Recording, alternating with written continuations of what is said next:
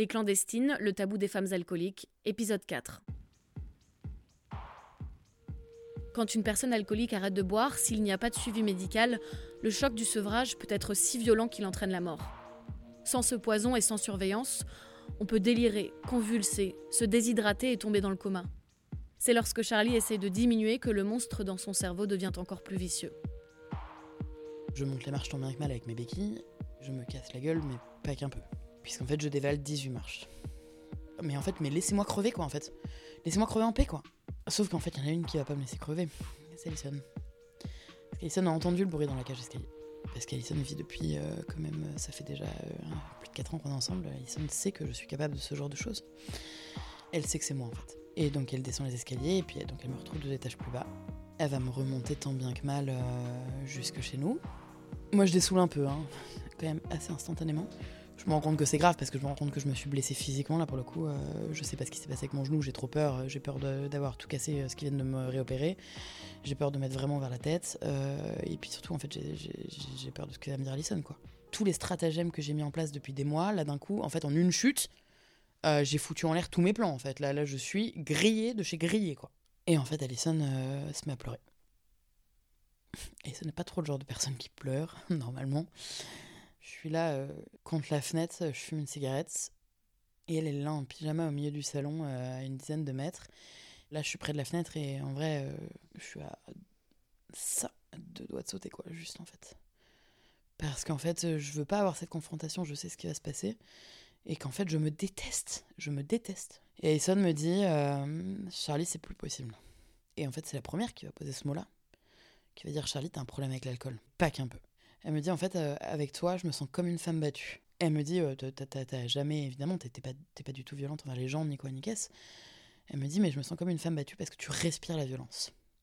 Et elle me dit, mais en fait, tu respires la violence envers toi-même. Elle me dit, mais t'es capable de tout. Elle me dit, mais là, là, si je te retiens pas, tu fais quoi? Elle me dit, c'est quoi la prochaine étape pour te faire mal? Verre après verre, tu te flingues. C'est simple. Si tu continues à boire, tu vas crever. Elle me dit, si tu continues à boire, moi, je me barre que tu coules. C'est une chose, c'est super triste parce que je t'aime, mais t'as pas le droit d'emmener les gens avec toi. En fait, euh, soit tu fais quelque chose, soit je me casse, quoi. Et Alison est la seule personne que je peux encore écouter, à qui je vais pas répondre va chier. C'est la seule personne que j'écoute encore. On va se coucher là-dessus. Et en fait, le lendemain, je me réveille, et là, je me réveille avec, euh, bah là, pour le coup, la pire gueule de bois de ma vie, quoi. Ce que je décide de faire, du coup, c'est que j'appelle euh, une de mes seules amies qui a eu le courage de me dire Charlie, tu picoles trop bah, celle qui débarque au resto, et quand elle débarque, je lui dis, ah, fais chier, je vais te démasquer. Donc j'appelle Diane. J'appelle Diane et je lui dis, euh, ouais, ce soir, ça te dit, on boit un coup au resto. Et une fois, bien bourré, je la regarde et c'est la première fois que je le dis, en fait. T'as peut-être raison. J'ai peut-être un problème avec l'alcool.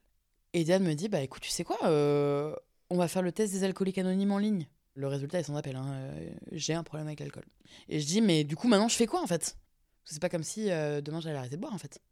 J'en suis incapable en fait. On prend rendez-vous euh, bah, avec un addictologue. Par contre, il faut battre le fer tant qu'il est chaud. Il hein. euh, faut un rendez-vous tout de suite. Hein. Euh, vite, vite, vite.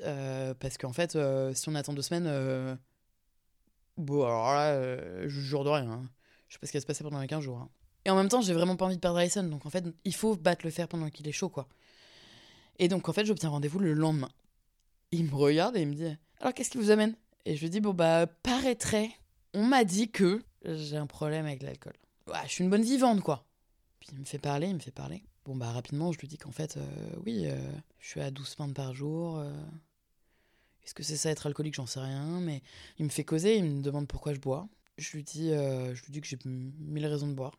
Que c'est pour supporter le resto, supporter le fait que mon associé est parti, supporter le fait que je me déteste parce que je bois. Puis il me fait parler de ma famille, et puis je ne vois pas du tout le rapport. Euh, je suis mais qu'est-ce qu'il raconte, lui? Vous savez quoi, Charlotte? Vous, vous allez essayer de diminuer. Ah Moi, je sors de là, je me dis, ouais, c'est cool. C'est cool, c'est bien. Euh, le mec me dit pas d'arrêter de boire. Euh, c'est pas mal. Malheureuse. Moi, je pensais que c'était cool. Pas du tout. Pas du tout. Parce qu'en fait, c'est là, en fait, où d'ailleurs je vais vraiment réaliser que j'ai un problème avec l'alcool. Il veut que je boive moins en quantité et à moins d'occasions. Moins d'occasions, moi, ça me paraît pas impossible parce que euh, je buvais pas forcément tous les jours. Par exemple, quand le resto n'est pas ouvert, ça peut m'arriver de ne pas boire. Boire en moins grande quantité, euh, ça c'est compliqué par contre. Et donc c'est ce que je fais, je m'applique. Je me rends compte que par exemple, me retrouver dans mon restaurant, seul, j'arrive pas à pas boire. Impossible. Mais c'est plus fort que moi, c'est comme s'il y avait une espèce de, de puissance là. Mais en fait c'est un monstre. Il y a un monstre dans mon cerveau qui me, qui me fait tendre la main, qui me fait saisir cette putain de tireuse et qui fait tirer l'épier quoi. Il y a vraiment mais euh, mais c'est pas moi quoi. Et, moi je suis là non non et en fait non il se passe j'y arrive pas quoi en fait. C'est vraiment c'est un délire. C'est un délire. Bon, une fois que je fais ce constat que du coup, bon bah j'y arrive pas, je me dis bon bah au moins essaie de pas boire tes 12 pintes quoi, ce serait pas mal. Euh, voilà, on a dit qu'on diminuait donc je diminue. Donc je diminue, je diminue, j'en bois euh, que la moitié ou même, euh, même un peu moins. Et en fait, je deviens folle, je deviens chivrée. Mais vraiment, je deviens cinglée quoi. J'ai l'impression de, mais j'ai l'impression de ne plus être moi. Et en fait, j'ai l'impression que je négocie en permanence avec mon cerveau. C'est absolument pas tenable. J'ai envie de dormir tout le temps alors je fais du sport, pleine balle, pour essayer de penser à autre chose. En fait, presque le fait qu'on me dise de moins boire, je pense encore plus à l'alcool. Je suis irascible comme pas possible. J'en viens à refuser des soirées, alors que franchement, ça c'est vraiment le genre de truc, que ça m'arrive jamais. Et donc je passe des semaines, mais euh, des semaines infernales. Je diminue, mais à quel prix quoi? À quel prix? Je deviens folle. Mon addicto, il me dit rien, il me dit on continue, c'est bien, c'est courageux. Il m'encourage vachement. Et un jour, je débarque, le 23 mars 2021, mais je lui hurle dessus.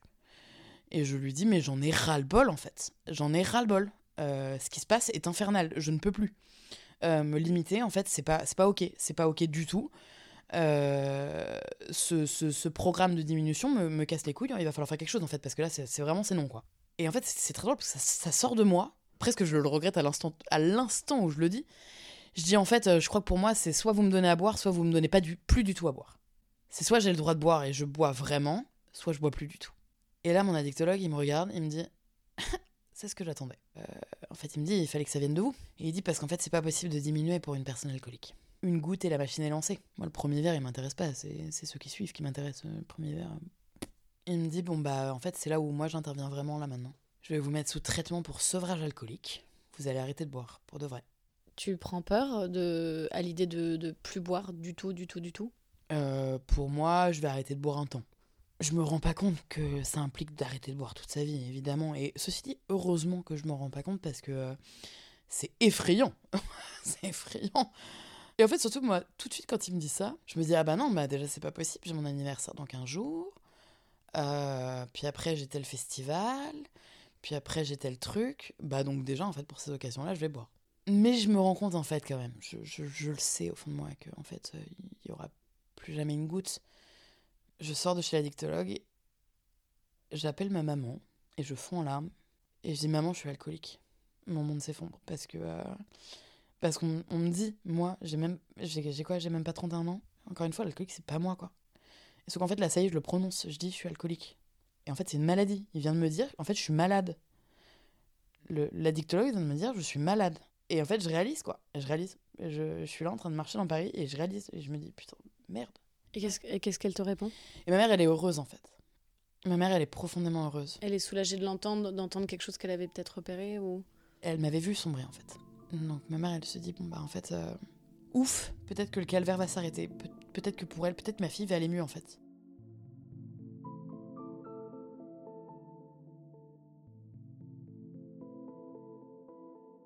« 23 mars, 23 euh, mars 2021, début de ma nouvelle vie.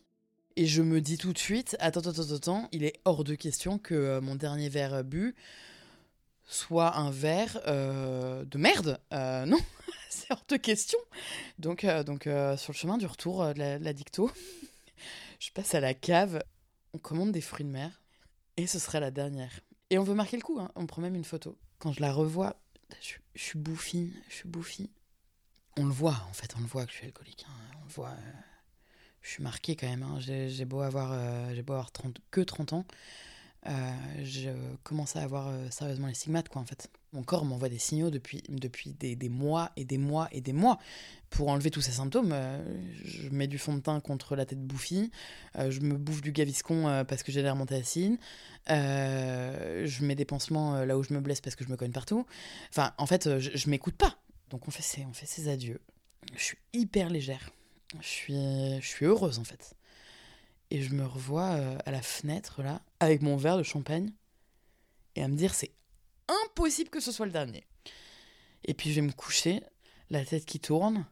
Et en fait, je savoure. Je savoure cette tête qui tourne. C'est absurde, mais je savoure. Et le matin, je me réveille. Ma dernière gueule de bois, je la savoure elle aussi. Je prends mon téléphone et là, j'installe une application, un truc à la con, qui va compter les jours pour moi. Et je me dis, bah, c'est parti. L'avantage, c'est que je suis têtue comme une putain de mule et que donc la perspective de remettre mon petit compteur à zéro sur mon téléphone, déjà ça me file des boutons. Et puis je suis sous traitement, je suis suivie par un addictologue, j'ai la chance d'être encore une fois tellement bien entourée. J'ai des potes, j'ai Allison et j'ai une famille, mais qui sont des cheerleaders, mais, mais incroyables en fait. Et moi j'ai des gens qui viennent chez moi et qui apportent du thé, de la kombucha, des, des boissons, euh, toutes, sans alcool, mais plus improbables les unes que les autres, en disant, bah tu sais quoi, on va rendre ça sexy en fait on va rendre ça sexy meuf. Le premier jour, je me sens bien, et le lendemain, je me sens trop. Je me sens vraiment pas bien pour le coup. Je suis couchée et je tremble. Je tremble. Je tremble en fait parce que, parce que je suis en manque. Euh, j'ai très très mal à la tête.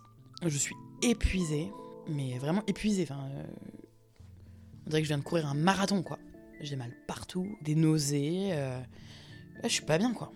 Ouais, si c'est ça en fait, euh, être abstinente, euh, ça va pas être fun. Hein. Il y a intérêt à ce que ça passe vite, hein, parce que compliqué. Mais en fait, ces symptômes-là disparaissent petit à petit. Bah, j'encaisse. J'ai toujours un resto à faire tourner. Alors un resto qui est en vente. Et en fait, je me retrouve dans des situations où, où je sers de l'alcool à des gens et je ne trinque plus avec eux. Et je ferme ce restaurant. Évidemment, hyper fébrile dans mon abstinence, quoi. C'est un truc.